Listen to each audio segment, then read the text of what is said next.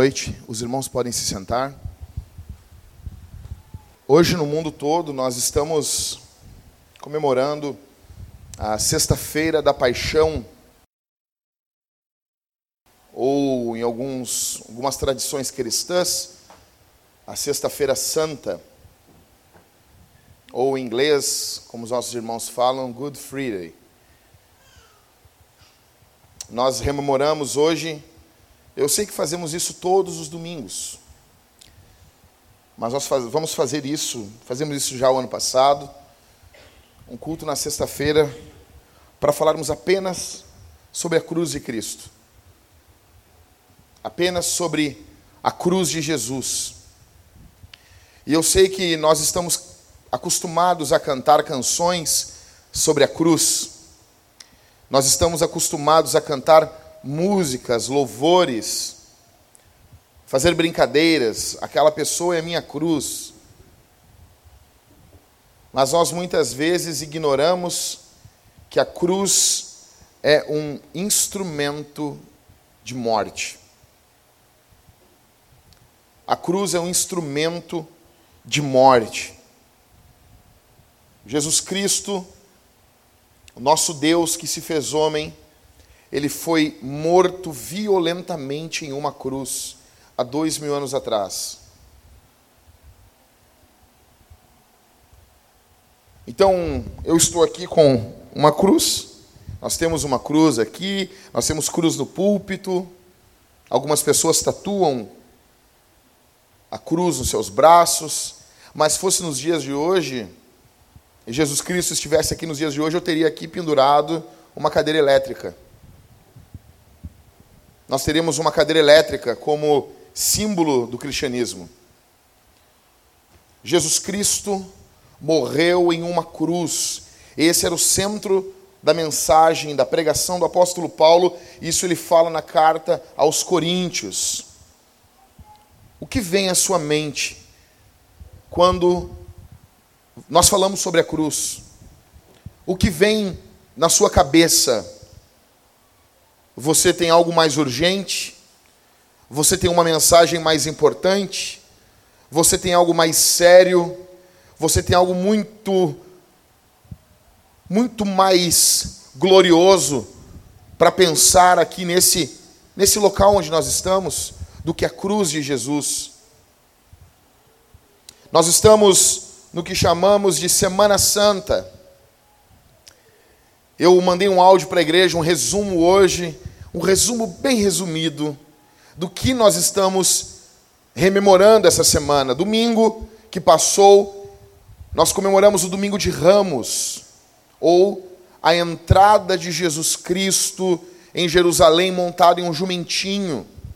Eu expliquei para vocês, eu falei sobre a vinda de Cristo até nós em um animal que não é um animal de guerra, vindo em paz até nós. Eu falei para vocês.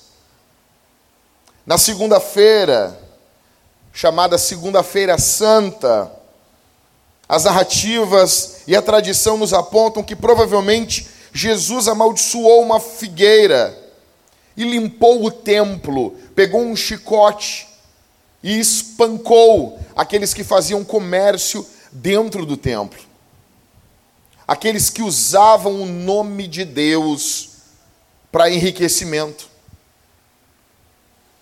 A purificação do templo na segunda-feira devia nos mostrar o que ocorre quando Deus vem. Quantos aqui não pedem, Jesus, vem? Jesus, muitas pessoas, muitos de nós, muitos, muitos de nós, queremos Cristo no nosso casamento, Queremos Cristo no nosso trabalho. Queremos Cristo com os nossos filhos. Queremos Jesus em todos os lugares, exceto no trono.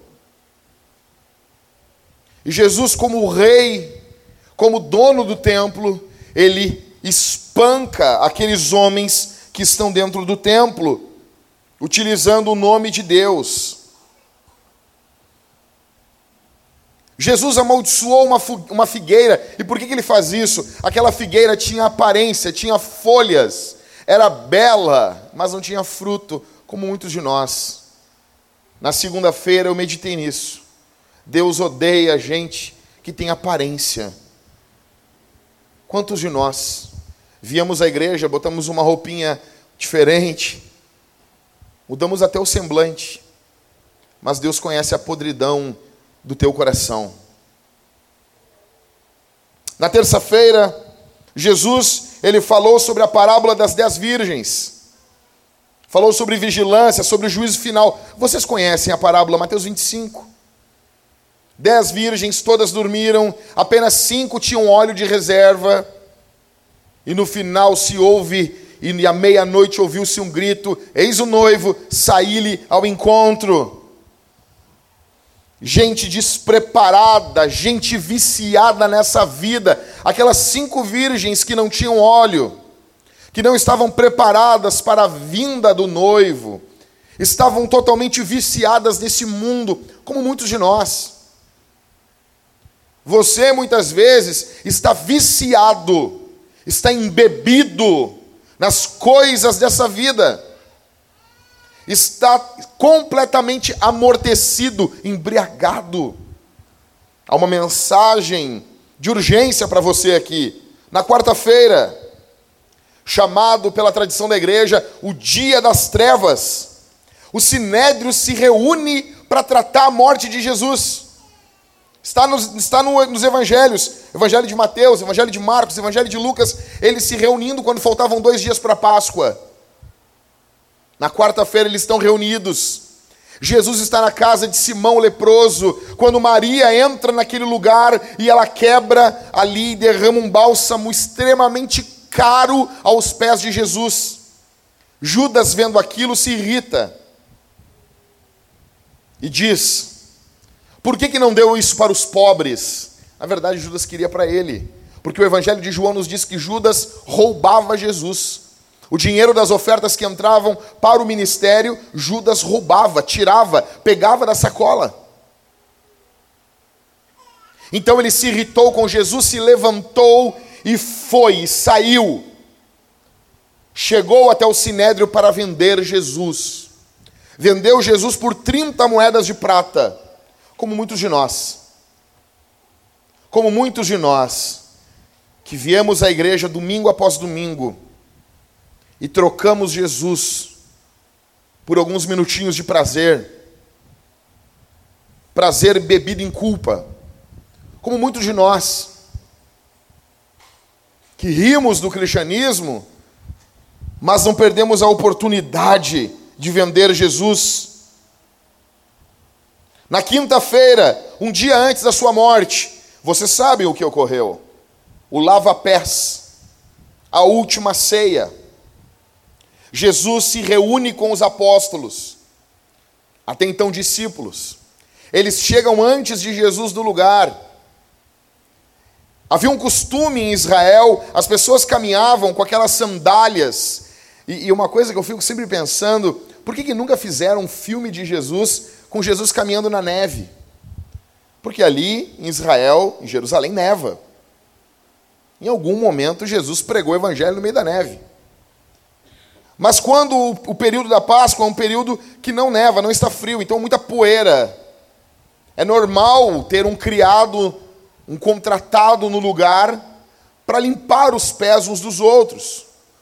Acontece que era dia de Páscoa se comemorava a Páscoa em Israel, a Páscoa se comemorava com um churrasco, bem melhor do que nós. Não havia nenhum criado, porque o criado também estava comemorando a Páscoa. Então todos estão com os pés sujos. Jesus chega, olha para eles, ninguém tinha coragem de limpar os pés uns dos outros. Então Jesus, segundo o Evangelho de João, ele toma uma bacia e ele toma uma toalha e ele começa a limpar e enxugar os pés dos discípulos. Deus está ajoelhado aos pés dos homens, limpando os seus pés. Deus está sendo humilde. Jesus está nos mostrando que o nosso Deus é humilde. Ele limpa, ele lava e ele seca. E a Escritura diz que Ninguém limpou os pés dele. Ela não narra ninguém limpando os pés de Jesus. A última ceia, então ele se reúne com os apóstolos e eles comem juntos. Jesus diz: Eu quis muito comer essa ceia com vocês, eu quis muito isso. E ele institui o que nós chamamos de Santa Ceia. Dentro daquela janta, ele faz um, um, um ritual, porque tem elementos que não podem ser trocados. Nós chamamos de cerimonial, mas cerimonial você pode trocar elementos, num ritual não. Então a ceia é um ritual. Ali estão eles. Jesus tem menos de 24 horas de vida. E ele mostra para nós aqui na Quinta-feira Santa suas prioridades. A prioridade dele são os seus discípulos, é a igreja. O que você faria se você tivesse menos de 24 horas de vida? Jesus, nós vemos a prioridade dele, ele tem uma prioridade, ele tem, faz três coisas. Ele se junta com os discípulos, serve e come. A comida ali tem um contexto de comunhão. Então nós chegamos na sexta-feira. Jesus, eles estão, eles terminam a comida na quinta. A Bíblia diz que eles se levantam, eles cantam um hino, porque nós temos um Deus que canta. Eles cantam um hino e vão para o Monte das Oliveiras. E lá Jesus começa a se angustiar. E ele está orando, intercedendo, clamando ao Senhor. Para você que nunca leu a Bíblia, para você se conectar, é nesse contexto, é nesse local que começa o filme do irmão Mel Gibson, A Paixão de Cristo. O filme já abre com Cristo no jardim de Getsemane. Ele está orando. Então chegam os guardas, Judas está trazendo os guardas, os guardas vêm e prendem Jesus. Uma prisão na madrugada, escondida, velada. Jesus é levado para as autoridades. Então fica toda aquela trama. Levam ele para Pilatos, depois levam ele para Herodes, depois levam ele para Anás e Caifás. E fica essa trama. Pilatos, representante de Roma, Herodes, o representante político de Israel. Anás e Caifás, o genro e o sogro, porque ali está meio dividido o sacerdócio naquele período. E fica aquela, isso aqui não me pertence, eles ficam empurrando Jesus um para o outro, cobrando para que Pilatos desse a sentença. As coisas são feitas de forma muito rápida. O julgamento é feito de forma injusta. Jesus é condenado injustamente. Ele apanha para tentar acalmar a multidão. Mas quando ele sai, a multidão está muito mais enlouquecida. Pilatos lava suas mãos, e a tradição diz que ele enlouqueceu e ficou, morreu lavando suas mãos. Ele está diante do doador da vida, ele está diante do Cordeiro de Deus, e ele mesmo assim lava suas mãos, como muitos de nós. Como muitos de nós, que sabemos o que é certo e não fazemos o certo. Assim está Pilatos. E ele pergunta: pela ocasião da festa, temos, uma, temos um costume de soltar um criminoso. O nome dele é Barrabás, ele é um assassino, um estuprador. A multidão grita: soltem Barrabás, crucifiquem Jesus. O que, que nós estamos vendo aqui? A manifestação do livre-arbítrio. A manifestação clara do livre-arbítrio. O livre-arbítrio sempre levará você ao diabo, ao inferno. Você não tem mais liberdade no seu arbítrio. Jesus então carrega uma pesada cruz, chega ao local aonde vai ser crucificado. A cruz tinha sido feita no formato, no molde para Barrabás. A história diz que Barrabás era um homem muito grande. Então eles precisam esticar Jesus como um bicho. Ele é pregado na cruz com cravos de mais de 13 centímetros. Seus pés são furados, suas mãos são furadas e ele é suspenso na cruz. Ele não pode deixar o corpo descansar. Porque quando o crucificado largava o peso, ele sentia uma dor terrível. Então ele está segurando, levantando para ao menos poder respirar. Respirar. A cruz de Jesus nos revela o cerne do Evangelho e o coração de Deus.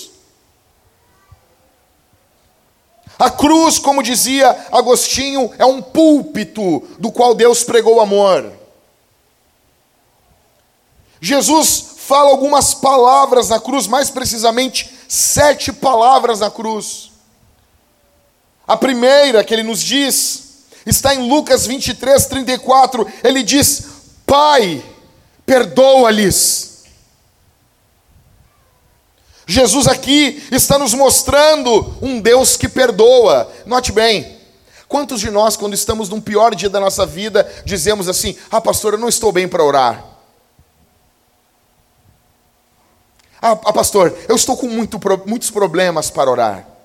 O que nós vemos aqui é Jesus Cristo sendo morto e ele está orando. Ele não está orando um dia depois, como dizia Spurgeon um dia depois, com a mente tranquila, não. Ele está orando naquele momento, com a mente quente, com o coração quente. Ele está orando por aqueles que o ofenderam. Deus quer que você seja assim, meu irmão. Deus quer que você e eu sejamos assim. Nós somos muito rápidos para falar dos nossos direitos. Pense na pessoa que fez o maior mal para você. Pense na pessoa que fez a maior desgraça para você. Deus quer que você ore pedindo perdão por essa pessoa. Ah, mas não, não, não, não, Jackson, eu não consigo. Você acha que você sofreu mais do que Jesus? Jesus está dizendo, Pai, perdoa-lhes. Jesus está intercedendo pelos seus assassinos. Jesus está intercedendo e orando por aqueles que estão cometendo o pior ato de maldade da história. Pense agora nos soldados. Pense agora no, na legião romana, nas multidões, no sinédrio, nos ladrões, em Pilatos, todos zombando, todo ri, todos rindo da cara dele. E ele está pedindo que eles sejam perdoados. A questão aqui, eu não quero que você pense em quem você tem que perdoar. Em primeiro lugar, não. Eu quero que você pense que você foi perdoado. Jesus Cristo orou por aqueles ali, por eles? Sim. Mas essa oração é por nós. Porque foi o teu e o meu pecado que crucificaram Jesus na cruz. Porque você, naquele lugar, sem o Espírito Santo dentro de você, você ficaria irritado contra Jesus e você mataria Jesus naquele lugar. Pense nas suas maldades, pense nas suas misérias, pense em tudo que você já fez de mal, pensou de mal, as suas intenções maldosas. Aqueles soldados que estavam fazendo aquilo revelam quem nós somos, porque nós queremos pensar bem de nós mesmos, você e eu queremos pensar bem, você quer pensar bem de você. Você quer pensar que você faz coisas boas, que você é uma pessoa boa, que você tem boas intenções. Não!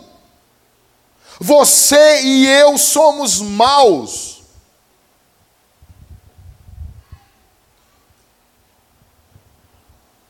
A boa notícia é que Jesus orou para que houvesse perdão para nós, não porque merecêssemos, não, porque somos ignorantes.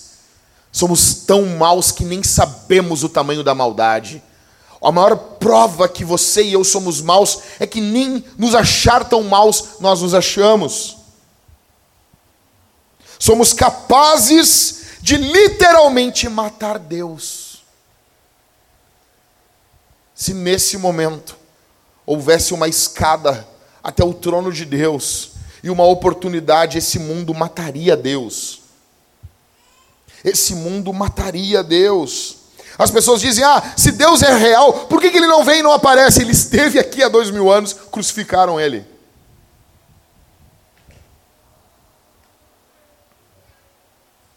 Quem é você para não perdoar a sua família, para não perdoar os seus tios, seu pai, sua mãe, sua avó? Quem é você para não perdoar quando Deus perdoou você? A segunda palavra de Jesus na cruz está em Lucas 23, 43. Ele diz: Em verdade te digo que hoje mesmo estarás comigo no paraíso. Um dos ladrões disse para o outro: Cala a boca. Você está rindo dele, mas nós merecemos passar o que estamos passando, mas esse homem não. E ele olha para Jesus. Você imagina isso? Imagine isso. Um homem crucificado. Um homem crucificado. E um ladrão olhando para ele dizendo assim: Lembra de mim quando entrar no teu reino. Note isso. Note que coisa poderosa isso. Jesus está nos mostrando um Deus que salva. Muitos irão ao inferno porque acham que não estão perdidos. Muitos acordarão no inferno porque acham que não estão perdidos. Para você ser salvo do inferno, você precisa reconhecer que você está perdido sem Jesus. O problema da nossa geração é que todos acham que tem Jesus. Ok, que Jesus é esse que mora no teu coração, que não muda a tua vida. Que Jesus é esse que mora dentro da tua vida, dentro do teu ser, que você só se lembra dele uma vez por ano. Que Jesus é esse que mora dentro da tua vida, que não comanda a, toda a história da tua existência. A Bíblia está nos mostrando, Cristo está nos mostrando um ladrão sendo salvo, porque o nosso Deus é um Deus gracioso. A multidão está gritando. Obrigado, Maico, nos salvou. Deus abençoe os irmãos. Fique atento aí, Maico. Velas, vento, tecido. Fique atento. Jesus está perdoando um ladrão. Presta atenção aqui, não perde atenção aqui. O Marcos está nos cuidando. Hoje, o que, que diriam para o ladrão? O que, que dizem para os ladrões hoje? Bandido bom? É bandido quê? Essa frase nasceu no inferno. E quem fala isso não conhece o Senhor. Essa frase nasceu no coração do diabo. E quem fala isso tem parte com o demônio. Quem fala isso tem um coração tomado por trevas. Bandido bom é bandido perdoado, restaurado, transformado pelo poder do Evangelho. Eu não estou dizendo que bandidos não devem ser presos. Eu não estou dizendo isso. Só que cristão não diz isso. Jesus está salvando um ladrão, não porque o ladrão mereça, não. Jesus está dizendo hoje mesmo, tu vai estar comigo no paraíso. Aquele ladrão entrou no paraíso, cortou a fita, ele inaugurou o céu com Jesus. Você imagina isso? Você imagina isso? Eu pergunto para você, obrigado. Você sabe que você é um pecador? Você sabe? Você sabe que você necessita que Jesus perdoe os seus pecados? Você está ciente disso?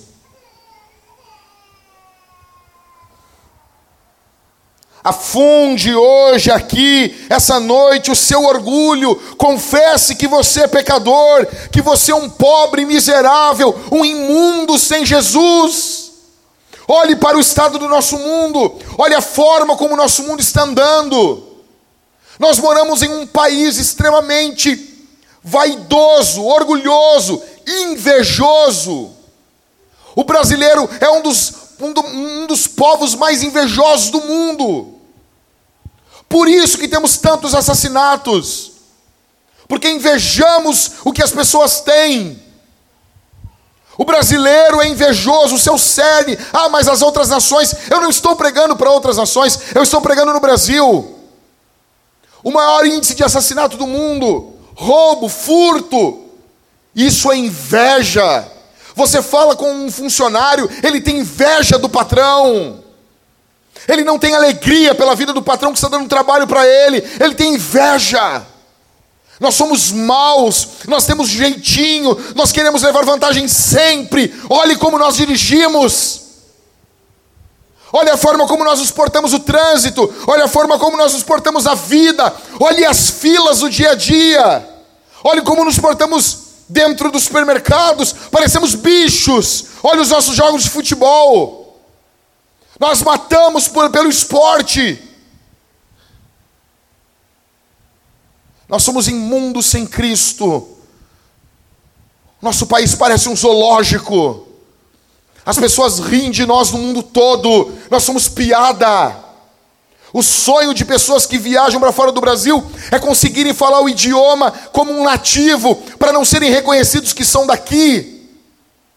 O mundo todo fala vários idiomas, sempre com sotaque. O brasileiro tem pavor de falar com sotaque, porque ele não quer ser reconhecido como um brasileiro.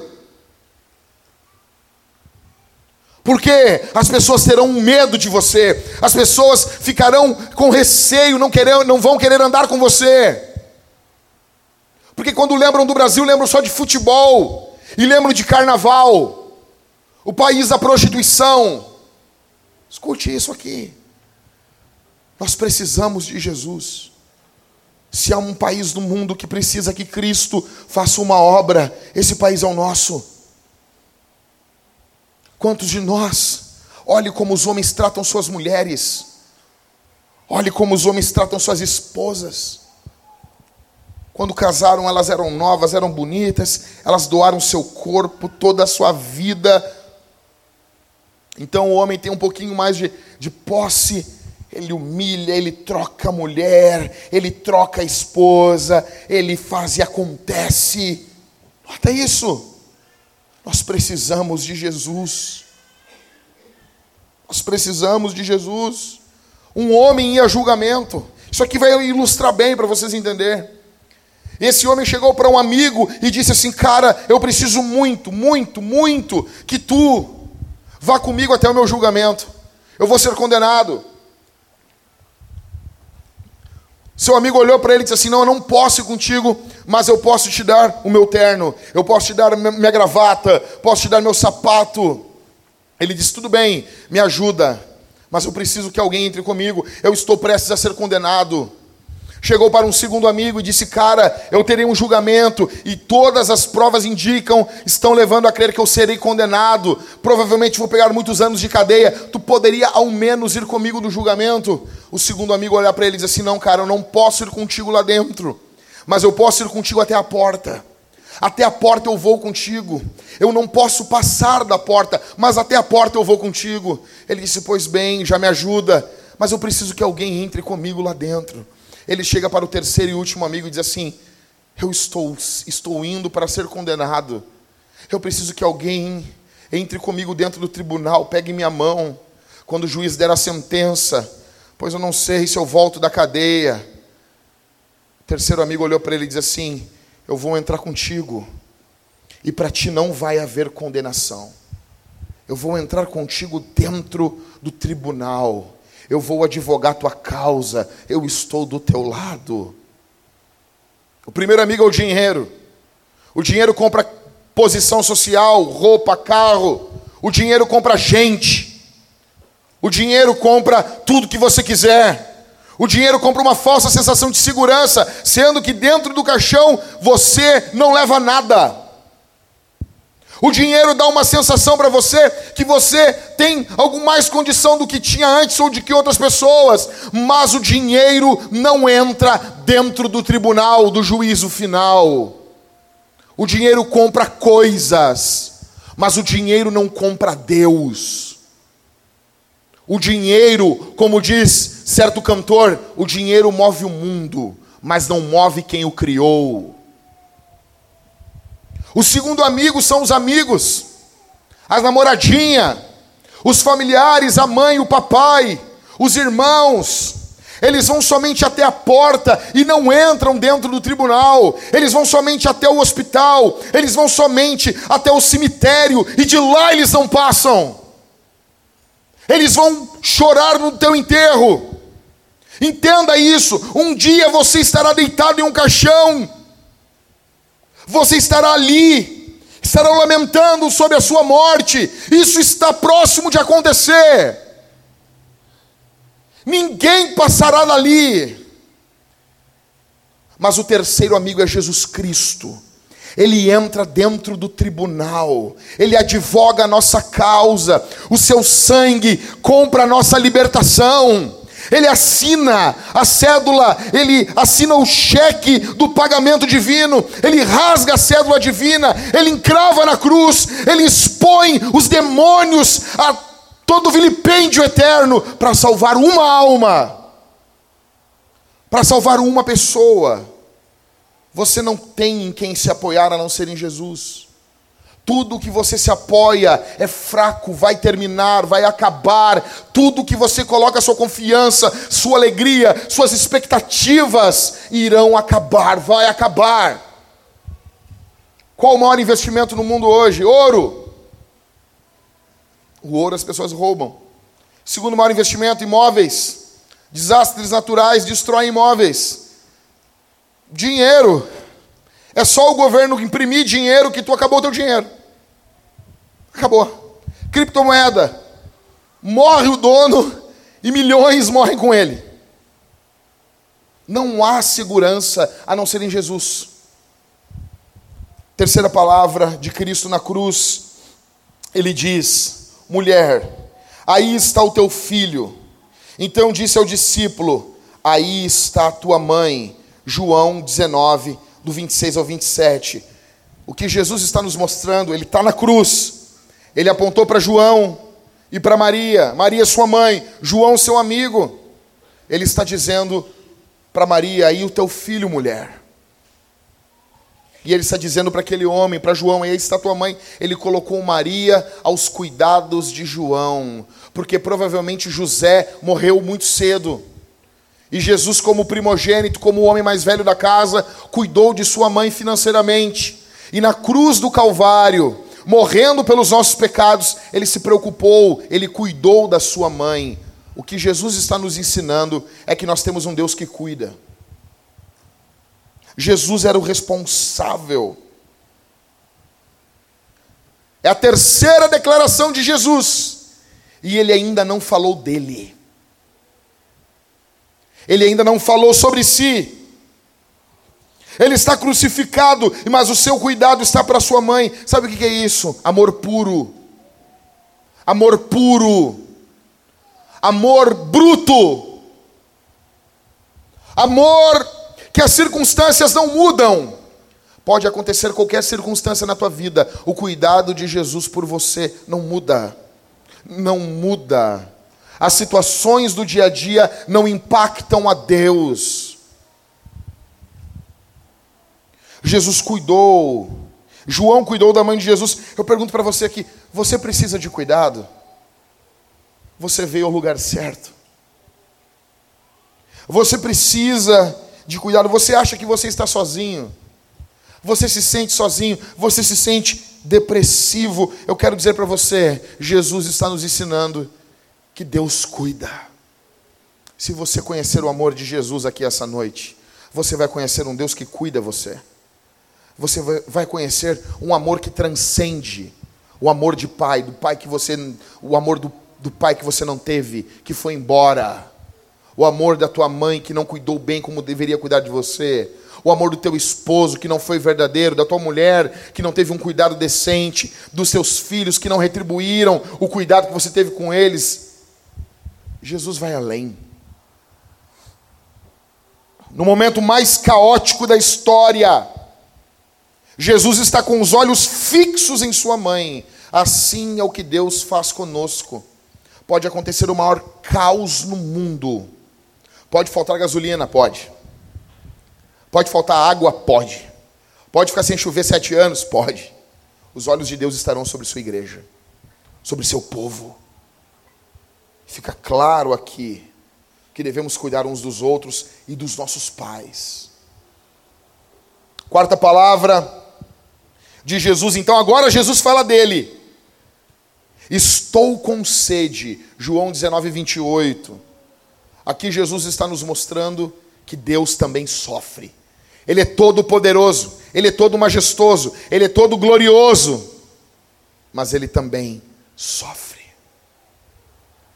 Jesus sofreu muito durante um dia inteiro, perdeu muito sangue. Quem já perdeu sangue sabe que isso causa sede.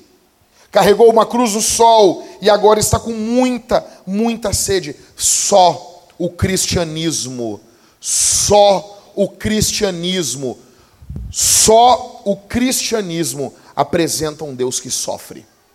Só. Os deuses gregos são deuses caprichosos, vaidosos. São deuses promíscuos. Os deuses das outras religiões, ah, não fala, falo sim. Falo porque é verdade. Falo porque se não fosse assim eu não estaria aqui.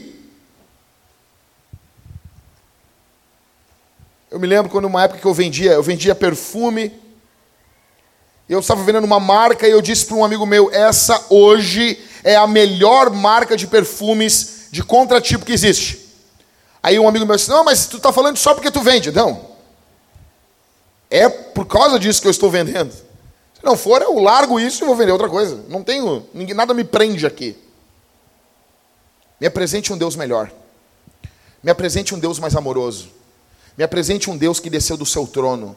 Me apresente um Deus que foi a uma cruz. Me apresente um Deus que cuidou, que amou, que curou, que protegeu, que salvou. Me apresente um Deus que veio em forma humana, que foi ridicularizado, que foi esculachado, que limpou os pés dos discípulos, me apresente um Deus que se levantou vivo dos mortos três dias depois. Me apresente um.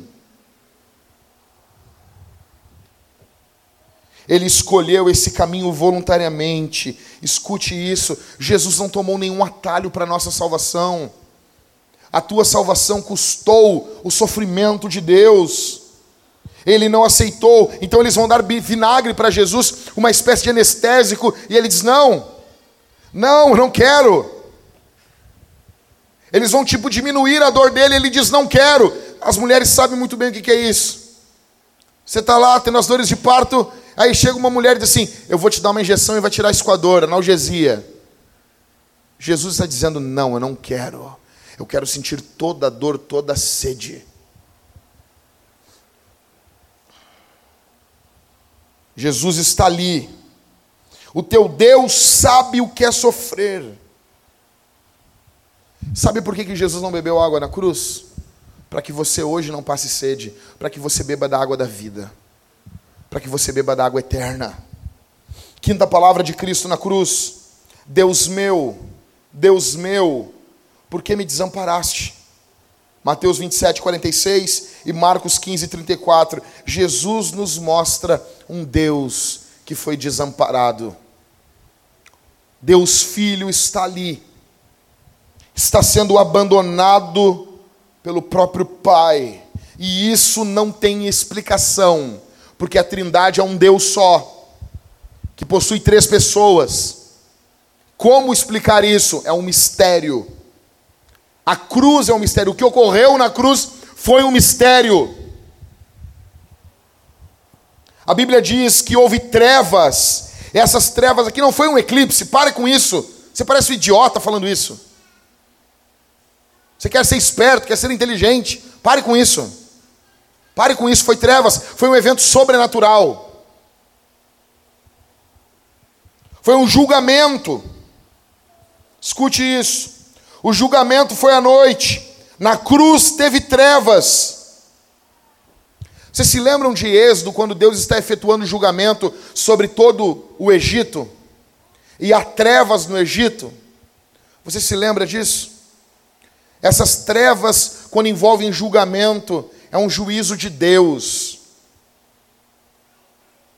O evento, essas trevas nos mostram que Deus está julgando. A pergunta é: quem Deus está julgando? O pai está julgando o filho, porque sobre os ombros do filho estão todos os pecados do povo de Deus. Você tem que entender uma coisa aqui. Os eventos na crucificação, eles não são terríveis somente pelos eventos físicos, mas os eventos cósmicos, o, o, o evento espiritual, a separação do Pai e do Filho, Cristo bebendo o cálice do juízo de Deus. Ele diz: Deus meu, Deus meu, por que me desamparaste? Imagine, gente, eu já falei isso um milhão de vezes aqui na Vintage. Imagine a Trindade. O amor do Pai pelo Filho, um amor eterno, um amor pleno, um amor que nunca se irou, um amor pleno, pleno, Deus de Deus, luz de luz. No princípio era o Verbo e o Verbo estava com Deus. Eu já falei isso um milhão de vezes para vocês. O texto está dizendo é como se o Pai e o Filho estivessem eternamente face a face. Alegria plena, prazer eterno, Pai, Filho e Espírito. Só que agora sobre o filho estão todos os pecados do povo de Deus, julgamento pleno, banimento da presença benfeitora do Pai. Jesus está provando o inferno na cruz, para que você não provasse o inferno. Jesus está provando a separação da bondade de Deus, para que você não provasse isso. Jesus está provando o juízo de Deus Lutero dizia que naquele momento Jesus se tornou a coisa mais grotesca, hedionda, horrenda de toda a história da salvação. De toda a história. Jesus, sem pecado, tomou o que somos na sua pior expressão é como se Cristo fosse um estuprador, um ladrão, um assassino, um pervertido, um viciado, um mentiroso, um glutão, um fofoqueiro, um adúltero, um fornicador, um homossexual, um idólatra. Jesus assumiu a nossa culpa. Não foi uma transferência tranquila. Quando nós falamos assim, ah, os teus pecados, eles foram transferidos para Jesus, a gente imagina uma transferência tranquila, como uma transferência de banco. Não! Foi o evento mais dramático da história.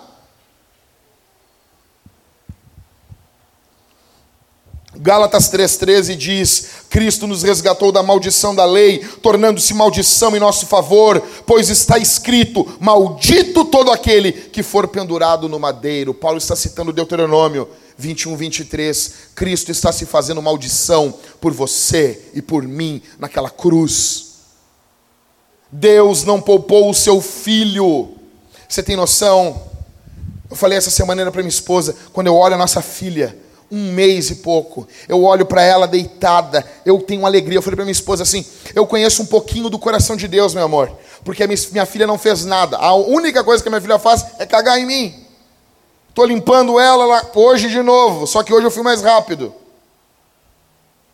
Todo dia eu dou banho nela, limpo, lavo, ela reclama, ela chora, ela protesta. Mas ela está deitada ali, eu boto a roupa nela quando ela, depois que ela mamou, ela está tranquila, satisfeita. Aí quando ela está querendo se perturbar, eu boto o ídolozinho dela, o bico, né? É um ídolozinho. Está tranquilo, está tá tudo querendo dar problema, tu bota o ídolozinho, acabou o problema. Mas que tem um vazio na alma do ser humano desde criança. E ela não faz nada, eu tenho prazer nela. Eu olho, só olhar para ela já me traz alegria. Aí você imagina isso de forma perfeita. Você imagina isso, gente? Olha para mim aqui. Você imagina isso? De forma perfeita. Aí o pai agora está dando filho santo. Porque a minha filha é pecadora. Tem um mês, mas já é pecadora, porque ela não cometeu pecado, talvez ainda, talvez não mas ela vai pecar porque ela é pecadora, ela nasceu pecadora e por isso ela vai cometer pecados, vai quebrar mandamentos. Se já não quebrou. A natureza é má. Você não precisa ensinar uma criança a não repartir, a não bater no rosto. Já vem de fábrica isso, porque nós nascemos maus. Mas Cristo é diferente. Ele é santo. Ele é perfeito. Ele é Deus que se fez homem. E o Pai está dando o Filho Santo, perfeito, para morrer no teu lugar. Você tem noção do que é isso? Não tem noção? Imagine agora você pegando a sua filha para morrer no lugar de um estuprador, de um assassino, de alguém que ri da justiça. Foi isso que Deus fez na cruz. Por você, por mim. Aqui nós identificamos o estado da nossa perdição. Era tão sério que somente se Deus viesse para nos salvar. Nós pensamos muito pouco do nosso estado. Nós achamos que estamos bem. A nossa situação é terrível, terrivelmente perigosa, ao ponto que não podia vir um anjo, teria que ser o próprio Deus, e ele tinha que se fazer homem. Por que, que era Deus que tinha que se fazer homem? Porque o pecado foi cometido por um homem contra Deus. Então precisamos que alguém morra no lugar desse homem, mas não pode ser alguém com, comum. Esse alguém tem que ter a honra de Deus, porque foi a honra de Deus que foi ofendida. Então nós precisamos que Deus faça isso. Sim, mas tem que ser homem para morrer do lugar de um homem. Então ele é homem e Deus ao mesmo tempo. Ele está morrendo naquela cruz. Eu quero dizer uma coisa. Não brinque com a salvação. Não brinque de ser cristão. Ah, pastor, mas a salvação é de graça. De graça para nós. Para Cristo ela não foi de graça. Para Cristo ela custou Deus. A salvação tem o preço de Deus. A salvação tem o preço de Deus crucificado na cruz do Calvário. O teu Deus foi a morte. Isso é um mistério. Deus morre, não morre. Mas Jesus morreu na cruz, sim. Ele é Deus e morreu na cruz. Isso é um mistério. Não brinque com a sua salvação. Sexta palavra, estou terminando. Jesus diz em João 19:30, está consumado. O Evangelho de Marcos, que o pastor Rodrigo leu, diz que isso foi dito em um alto brado: está consumado. Jesus morre como um homem de verdade naquela cruz. Jesus brada em alta voz, em altos pulmões, de forma violenta, e ele diz: Tetelestai, está consumado. Jesus está nos mostrando aqui um Deus que vence. A justiça, a santidade, a retidão e a ira divina foram satisfeitas com a morte de Cristo. Está consumado, esse termo quer dizer, está garantida a vitória. Jesus está garantindo a nossa vitória. Esse termo estava, era quando você quitava uma conta no Antigo Testamento, Jesus está dizendo: a conta está paga. Colossenses 3, eu amo esse texto. Colossenses 3, do verso 14 ao verso, verso 15, dois versículos, dobra a tua atenção aí. E apagando a escrita de dívida que nos era contrária e estava contra nós, em seus mandamentos, removeu-a de nosso meio, cravando-a na cruz e tendo despojado os principados e poderes, os expôs em público e na mesma cruz triunfou sobre eles. Escute isso aqui. O que Jesus está fazendo, segundo Paulo, a imagem é uma luta de dois gladiadores. Um gladiador venceu o outro em uma arena. Ele tem a possibilidade de executar aquele gladiador ou pegar a mão daquele gladiador e o humilhar publicamente, caminhar por toda a arena com a roupa dele tirada, despida, com ele nu, sendo humilhado em toda a arena. O que o apóstolo Paulo está dizendo é que foi isso que Jesus Cristo fez na cruz do Calvário. Ele literalmente despiu os principados e potestades do inferno.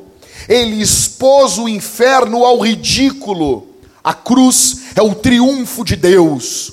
A cruz é o triunfo de Jesus. A cruz é o triunfo do povo de Deus. Escute isso. Jesus não estava como um coitado naquela cruz, ele estava como um vitorioso, como um campeão naquela cruz. Ele estava com todo o seu poder, toda a sua glória, sendo crucificado pelo teu e pelo meu pecado, mas ele estava de cabeça erguida, morrendo na cruz do Calvário, como um vitorioso. O inferno perdeu quando ele disse: Está consumado. Deus vence. Jesus venceu o pecado, o diabo, o mundo. Jesus venceu. Sabe por que, que nós expulsamos demônios? Sabe por que, cara, eu já expulsei muitos demônios e eu amo expulsar demônios. Eu amo. Eu amo. Dá um senso de, de eu sei que essa não é, não é o primeiro sentimento que tem que vir no, no, na cabeça do pastor, mas dá um senso de, cara, eu presto por alguma coisa. Expulsar demônio é demais. É demais. Coisa bem boa. Estão todos lá desesperados, ligam. Quando não tem nenhum cristão, eu vou. Quando tem, eu disse, ah, te vira aí, cara, vai lá. Vou orar aqui 15 segundos por ti, vou voltar a dormir. Jesus Cristo venceu o diabo, por isso que nós triunfamos, por isso que plantamos igreja, por isso que avançamos, porque Cristo venceu na cruz do Calvário, Jesus venceu. Por isso que nós levantamos aqui na Vintage aqueles que estão disciplinados, porque Jesus venceu. Por, por isso que você pode abrir a sua boca e pregar o Evangelho, porque Jesus venceu. Por isso que você pode, literalmente, você está pregando o Evangelho para alguém, você tem notado uma resistência à mensagem do Evangelho, você pode silenciosamente, quieto, sem falar nada, você dizer: Diabo, eu te repreendo. Eu te repreendo. E você pode expulsar. Você pode repreender no nome de Jesus. Deixa eu dizer uma coisa para você: falta de fervor, falta de amor por Deus, pode ser a carne, pode ser também, mas muitas vezes é o diabo. Eu digo para minha esposa às vezes assim, quando algumas coisas estão começando a dar errado na nossa casa, eu, assim, eu falei ontem com a minha esposa assim, ainda, eu disse assim, eu estou sentindo o guiso da serpente. O diabo quer destruir conosco. Vamos orar. Por que, que podemos orar e triunfar contra o diabo? Porque Cristo venceu na cruz. A cruz é a nossa vitória. O inferno perdeu. Última palavra de Cristo na cruz. Sétima palavra, Jesus disse: Pai, nas tuas mãos entrego o meu espírito. Lucas 23, 46. Aqui Jesus nos mostra um Deus que abriu os braços na cruz para o seu povo. Cara, deixa eu dizer uma coisa. Eu não sei você, mas eu tenho certeza, eu, eu. O texto não diz, então você pode até discordar de mim. Quando eu, estou, quando eu falo algo que não está no texto, eu digo, isso não está no texto. Isso é algo da minha cabeça. Então, você não precisa seguir. Isso não é o que a Bíblia diz. Você tem que seguir o que a Bíblia diz. Se eu começar a falar besteira aqui em cima, você não segue. Eu vou falar uma coisa que eu acho. Você não precisa seguir isso. Eu creio que quando Cristo disse, Pai, nas tuas mãos eu entrego o meu espírito, eu creio que ele disse isso sorrindo. Eu creio que ele sorriu nessa hora. Porque ele estava voltando aos braços do Pai. Verso 47 de Lucas diz que ninguém morreu como aquele homem o centurião olhou para ele e disse: Verdadeiramente esse era o filho de Deus. Ninguém havia morrido como ele. Esse centurião já tinha visto inúmeras pessoas morrer. Mas ele nota que com Jesus é diferente. Porque Jesus é o único inocente que morreu em toda a história. Escute isso. Naquele momento, o que, que a Bíblia diz que ocorreu quando Jesus entregou o seu espírito? O que, que ocorreu dentro do templo? O véu, o véu o véu se rasgou. Foi um rasguinho pequenininho assim? Foi ou não foi? Foi pequenininho? Foi grande? Sabe o que foi grande? Porque Deus estava escancarando o caminho até a Ele. Porque Deus estava rasgando. Spurgeon diz que Deus estava rasgando a antiga aliança como um trapo velho, Michael. Aquilo era como um trapo velho, não valia mais. O caminho até Deus agora está aberto. Os braços de Deus estão abertos. As pessoas se achegavam a Deus uma vez por ano no Yom Kippur. Uma vez por ano. Você tem noção do que é isso? uma vez por ano. E uma pessoa somente entrava, o sumo sacerdote. O Papa do Antigo Testamento, você imagina isso? O Franciscão entrando lá, a gente tudo de fora, tudo esperando, vai Francisco. E daí o Catito dizendo, mas ele é argentino. E nós todos ali torcendo para que Deus aceitasse o sacrifício do Francisco, uma vez por ano, um cara só. Um cara só. Só que agora, a presença de Deus está aberta para todos. Cristo é o caminho, o véu se rasgou de alto a baixo, você tem acesso a Deus. Vá a Jesus, recorra a Cristo. Eu quero encerrar dizendo que aquele carpinteiro que foi crucificado em uma cruz há dois mil anos atrás, aquele carpinteiro, aquele filho da irmã Maria, é Deus. Ele é o Criador do mundo, Ele é o Criador das estrelas. Na Sua mão estão toda a criação, está toda, toda, toda a criação. Ele rege e governa cada partícula do universo, e um dia ele voltará para o seu povo e julgará os incrédulos. Hoje é dia de perdão. Eu pergunto para você aqui: como que vamos escapar de uma condenação eterna se virarmos as costas para esse amor? Você tem um amor maior? Você tem alguém que te ama com um amor mais perfeito? Você tem alguém que cuida de você com amor mais perfeito. Você tem um Salvador. Algumas pessoas dizem assim: não, Jack. Mas um Salvador, um caminho só. Para Deus tem muitos caminhos. Eu fui pregar agora no enterro essa semana. E daí eu preguei. Falecido era cristão. A esposa dele também. E depois, quando eu preguei, disseram para mim: Olha, vai vir um padre aí porque tem uma parte da família que é católica. Eu, tranquilo. Tem padres que pregam estupidamente bem.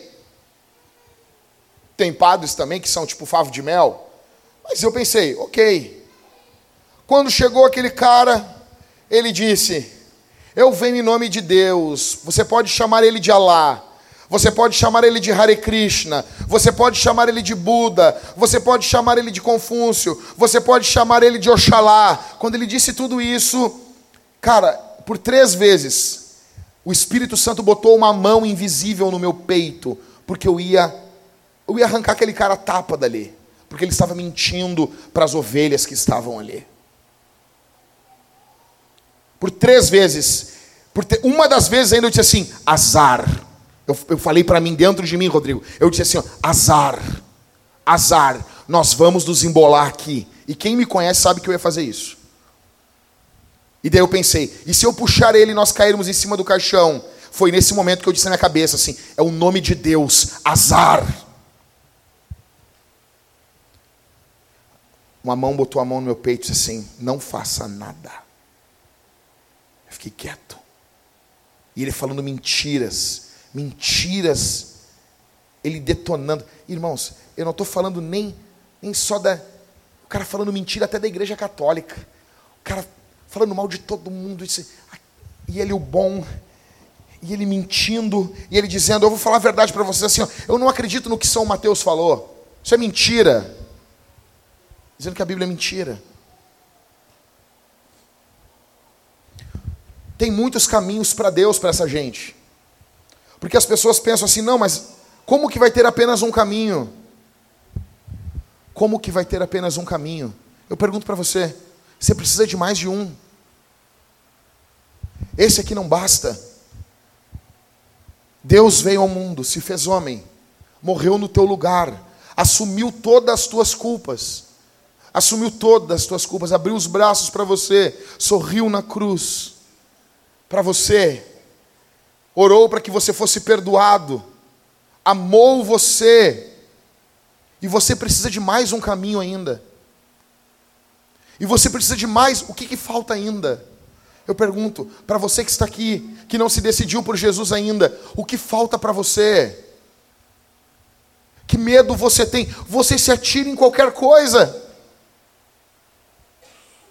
É ou não é? Hoje em dia, me diz o nome de uma dieta O Rodrigo falou para mim, Jack, vamos fazer a dieta dos pontos. É né, Rodrigo? Tem a dieta da maçã, tem a dieta do abacaxi, tem a dieta da água. Tem o pessoal aqui do crossfit. Se tudo tem coisa. Chega assim, vamos fazer um crossfit. Vamos. As pessoas se atiram. Vamos fazer a dieta da água. Eu nem sei, vamos. Quer se filiar a um partido político? Quero. Quer vender Rinodê? Demorou. Tudo, tudo nós nos atiramos. Eu pergunto, por que, que você não experimenta Jesus? Por que, que você não experimenta Jesus? Quero orar por você nesse momento. Eu gostaria que você fechasse os seus olhos. Eu gostaria que você pensasse nos seus pecados. Porque tudo o que eu falei aqui exige uma posição de você. Por favor, por favor, por favor, admita. Por favor, gente. Não fique como um ventilador. Ventiladores que ficam olhando para os lados. Olhe para mim aqui, gente. Olhe para mim. Tem segurança aqui, fica tranquilo. Tem gente armada aqui para defender a gente. Fica, você pode só olhar só para mim, para teus filhos. Eu pergunto. Mude uma vez estava pregando em Chicago, em uma reunião de ateus, convidaram ele para zombar e ele estava falando para os ateus, e no final ele disse: Eu quero fazer um convite para vocês. Quantos não querem a Cristo? o chefe dos ateus levantou a mão e ele disse: Eis aí um vencedor, porque a vitória está entre o querer e o não querer. Muitos de nós ficamos em cima do muro. Eu quero perguntar para vocês aqui essa noite: quantos não querem Jesus? Se você não quer Jesus, eu peço que você seja corajoso e levante sua mão. Você pode fazer isso, ninguém vai bater em você, fica tranquilo. Quantos não querem Jesus? Quantos consideram Jesus uma farsa? Por favor, seja corajoso, levante a mão. A vitória está entre o querer e o não querer. Quantos não querem? Quantos querem dizer não a esse sacrifício? Quantos querem dizer não a esse amor? Quantos querem dizer não ao perdão dos seus pecados? Quantos pensam assim: eu não preciso de perdão? Levante sua mão. Diga: Eu não preciso de Jesus. Reconheça.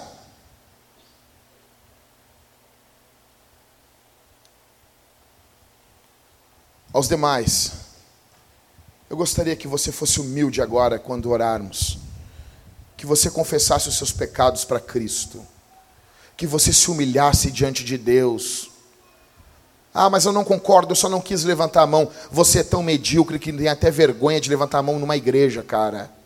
Reconheça que você é pecador. Em nome de Jesus. Abrace esse amor da cruz. Abrace o que Cristo fez. Cristo morreu na cruz do Calvário pelos teus pecados. Palavra politicamente correta, incorreta. Pecado. Feche os seus olhos.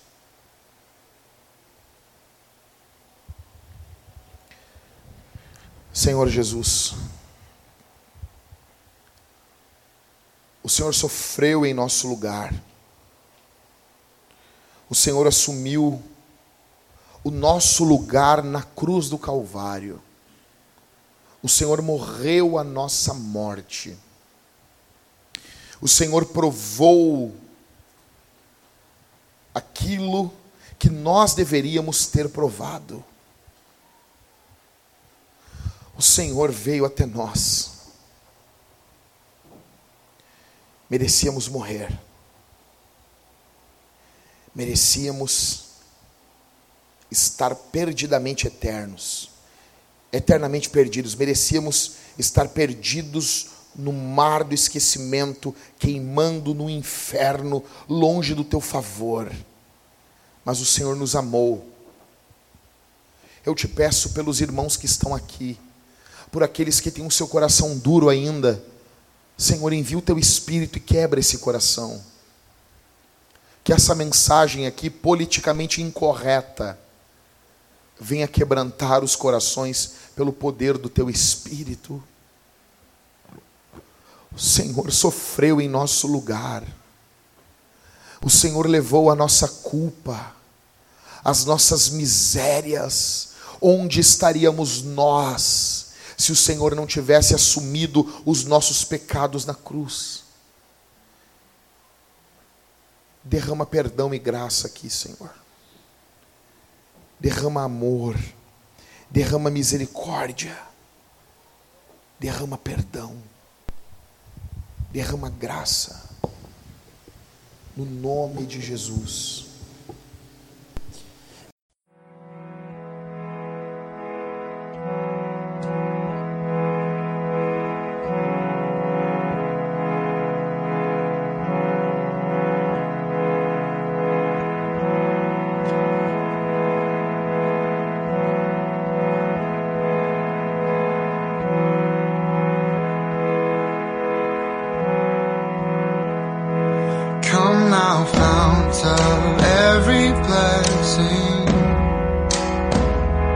Tune my heart to sing thy grace.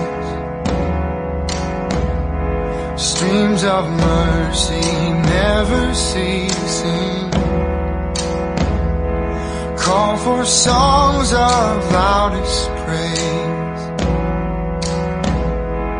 Teach me some melodious sonnet Sung by flaming tongues above. Praise the mount I'm fixed upon it.